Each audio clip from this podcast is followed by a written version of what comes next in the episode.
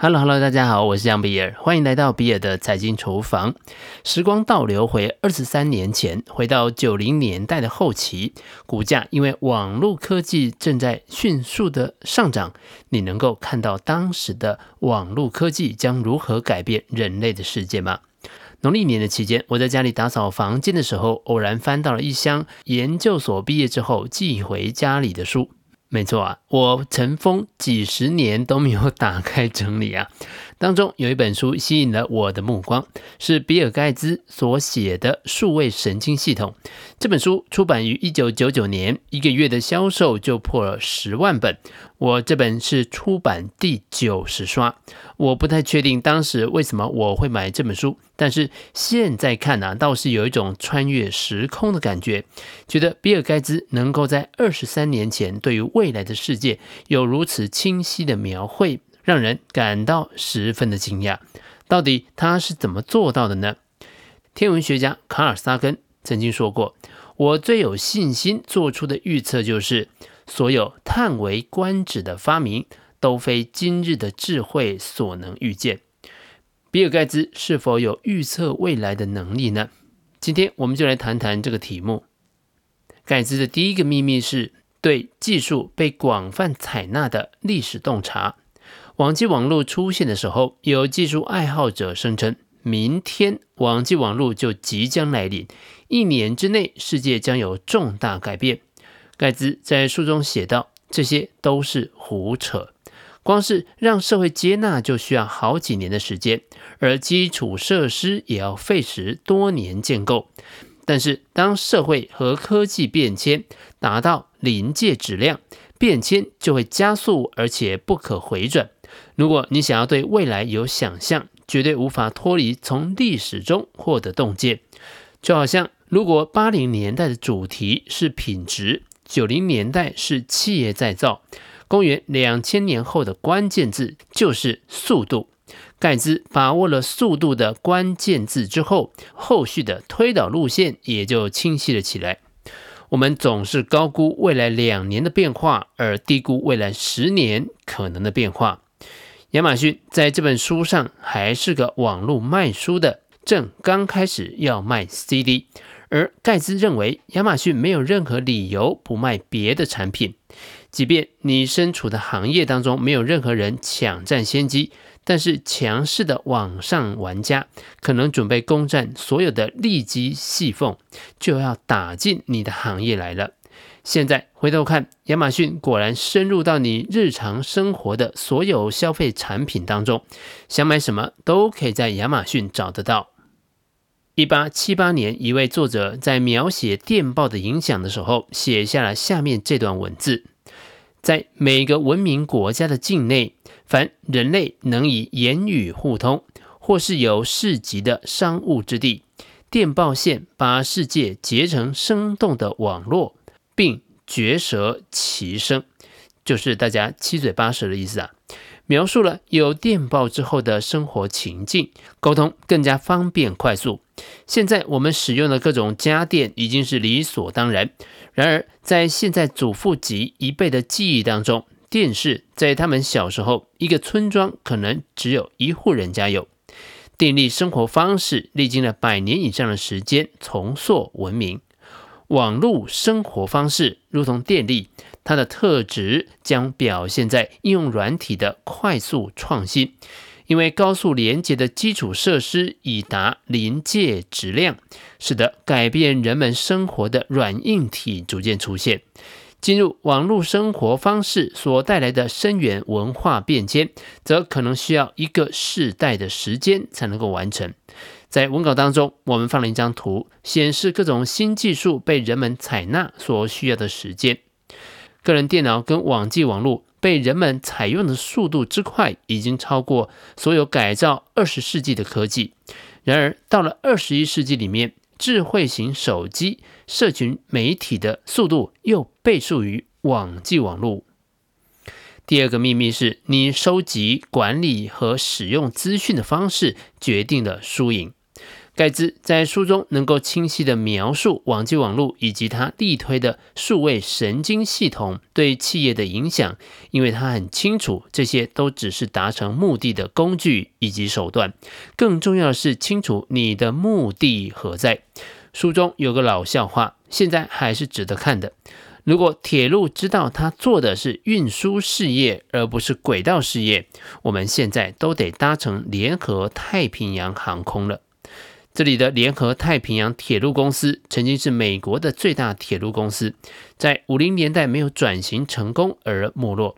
如果转型成功，当今最大的航空货运公司就非联合太平洋莫属了。企业该怎么做？该往哪里去？资讯科技可以提供你获得资料的门路，引你看清自己的事业，让你快速反应，并且对商业问题提出解决方案。书中提及了一家杰飞保养厂，车子进到保养厂，保养师傅会告诉你原厂的保养建议，例如保养周期和杰飞可能使用的零件。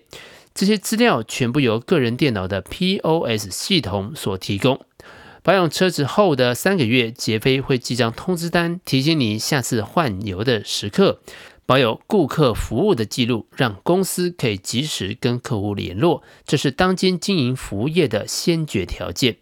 杰飞透过资料了解客户开车的习惯，知道每位顾客上门的时间和性质，公司就多了交叉销售产品的机会。在这里，盖兹所举的案例，假设你把杰菲替换掉，换成任何一家企业都是适用的，因为重点并不在于工具，而在于你需要知道你的数字。网际网络只是让你知道你的数字变得可能，但是核心是透过精准、及时、完整的数据资料，才有机会掌握趋势和模式，用来分析、规划以及制作企业的决策。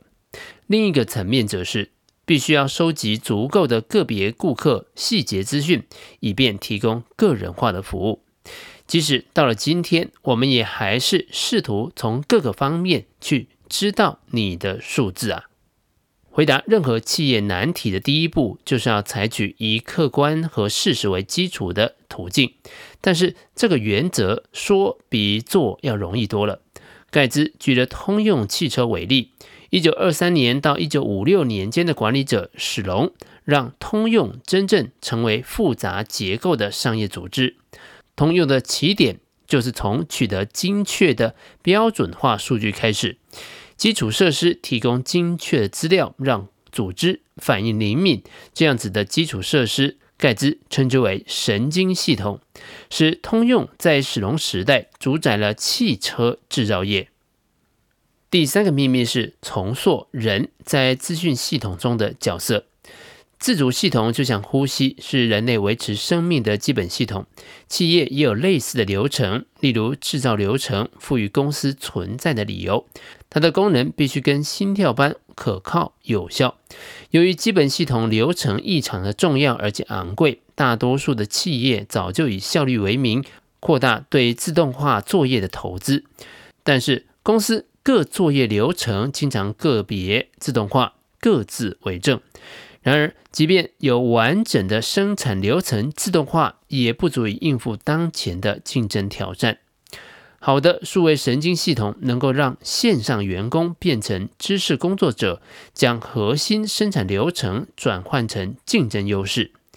举例来说，牛二良的安特基公司以新的绘图流程控制系统，提高了原油以及核能电厂的运作时间和获利能力。这套系统让电厂操作员能更精确地发挥电厂的效能，也能及时分析发电量的趋势。建构于个人电脑的智慧型排程系统，可以确保最急迫的修复最先进行。同时，维修人员可以决定今天是否要进行轻度的维修或调整，避免日后庞大的修理费用或者是恶化所造成的停机。更重要的是，安特基把操作技术师变成了生意人，提供他们有效营运的必要资讯，让他们切换效益最高的发电机组，增加公司的利润。由这里可以知道，生产流程当中的资料传送给线上员工，以便他们改善产品品质。提供对的科技，帮助生产员工及时分析，他们便能够将资料转化为有用的资讯，进而改进设计，并且减少瑕疵。有了智慧型系统的辅助，同仁就可以不必做重复而呆板的工作，改做比较有产能的事情。他们用脑去处理例外的事件，让电脑做正常运作的决定。当资料库大到或复杂到某个程度的时候，电脑的搜寻和过滤的能力远远要比人要强得多。我们确实无能在成堆的资料当中看出模式。同时，这些有用的资料在资料库。档案系统、讯息系统和网站都在直线的增加。改善这些资料的唯一方法，就是以电脑工具加以筛选和截取，让它变成有用的资讯。资料截取的强大功能，能够帮公司决定如何争取新客户、向谁行销、产品如何变化和定价、如何吸引到个别的客户。人的创造力和技能。需要使用这些资讯形成新的包装和价格，在模型当中找到开发新产品的契机。多年前，美国第一个载人太空梭模型吓坏了当时的太空人，因为它没有手控的操控系统。NASA 的解释是呢，系统自己会操控飞行器。还好，后来还是有了人工的操控系统。因为在首次的登月任务完成之后，返回地球的途中，所有的中央控制设定好的系统全部失灵，最后靠着太空人精湛的飞行技术安全落地。中央集权式的系统难以在变动的世界当中存活，这种系统也代表着敌视员工的观念，视员工为工业时代的零件，应该做重复而单调的工作。一线工作人员转型为知识工作者，则可以将员工融入智慧系统之中。二十年后的今天，AI、人工智慧、大数据、区块链等技术正在迅速地改变我们生活、工作以及产业的面貌。然而，想要更好地预测未来十年有什么变化，其实正如同亚马逊创办人贝佐斯所说的，应该问的是。未来十年什么不会变？历史不会重演，但是过程却重复相似。资讯的收集、管理和使用依旧决定输赢。让听得到炮火的人做决策，重塑人在资讯系统中的价值。这三件事情恰好是未来十年或者是二十年也不会改变的。这也就是我在二十年后重新挖出《比尔盖茨》这本书发现的比尔盖茨预测未来的三个秘密。以上就是比尔的财经厨房想要提供给你的，让我们一起轻松活好每一天。我们下次见，拜拜。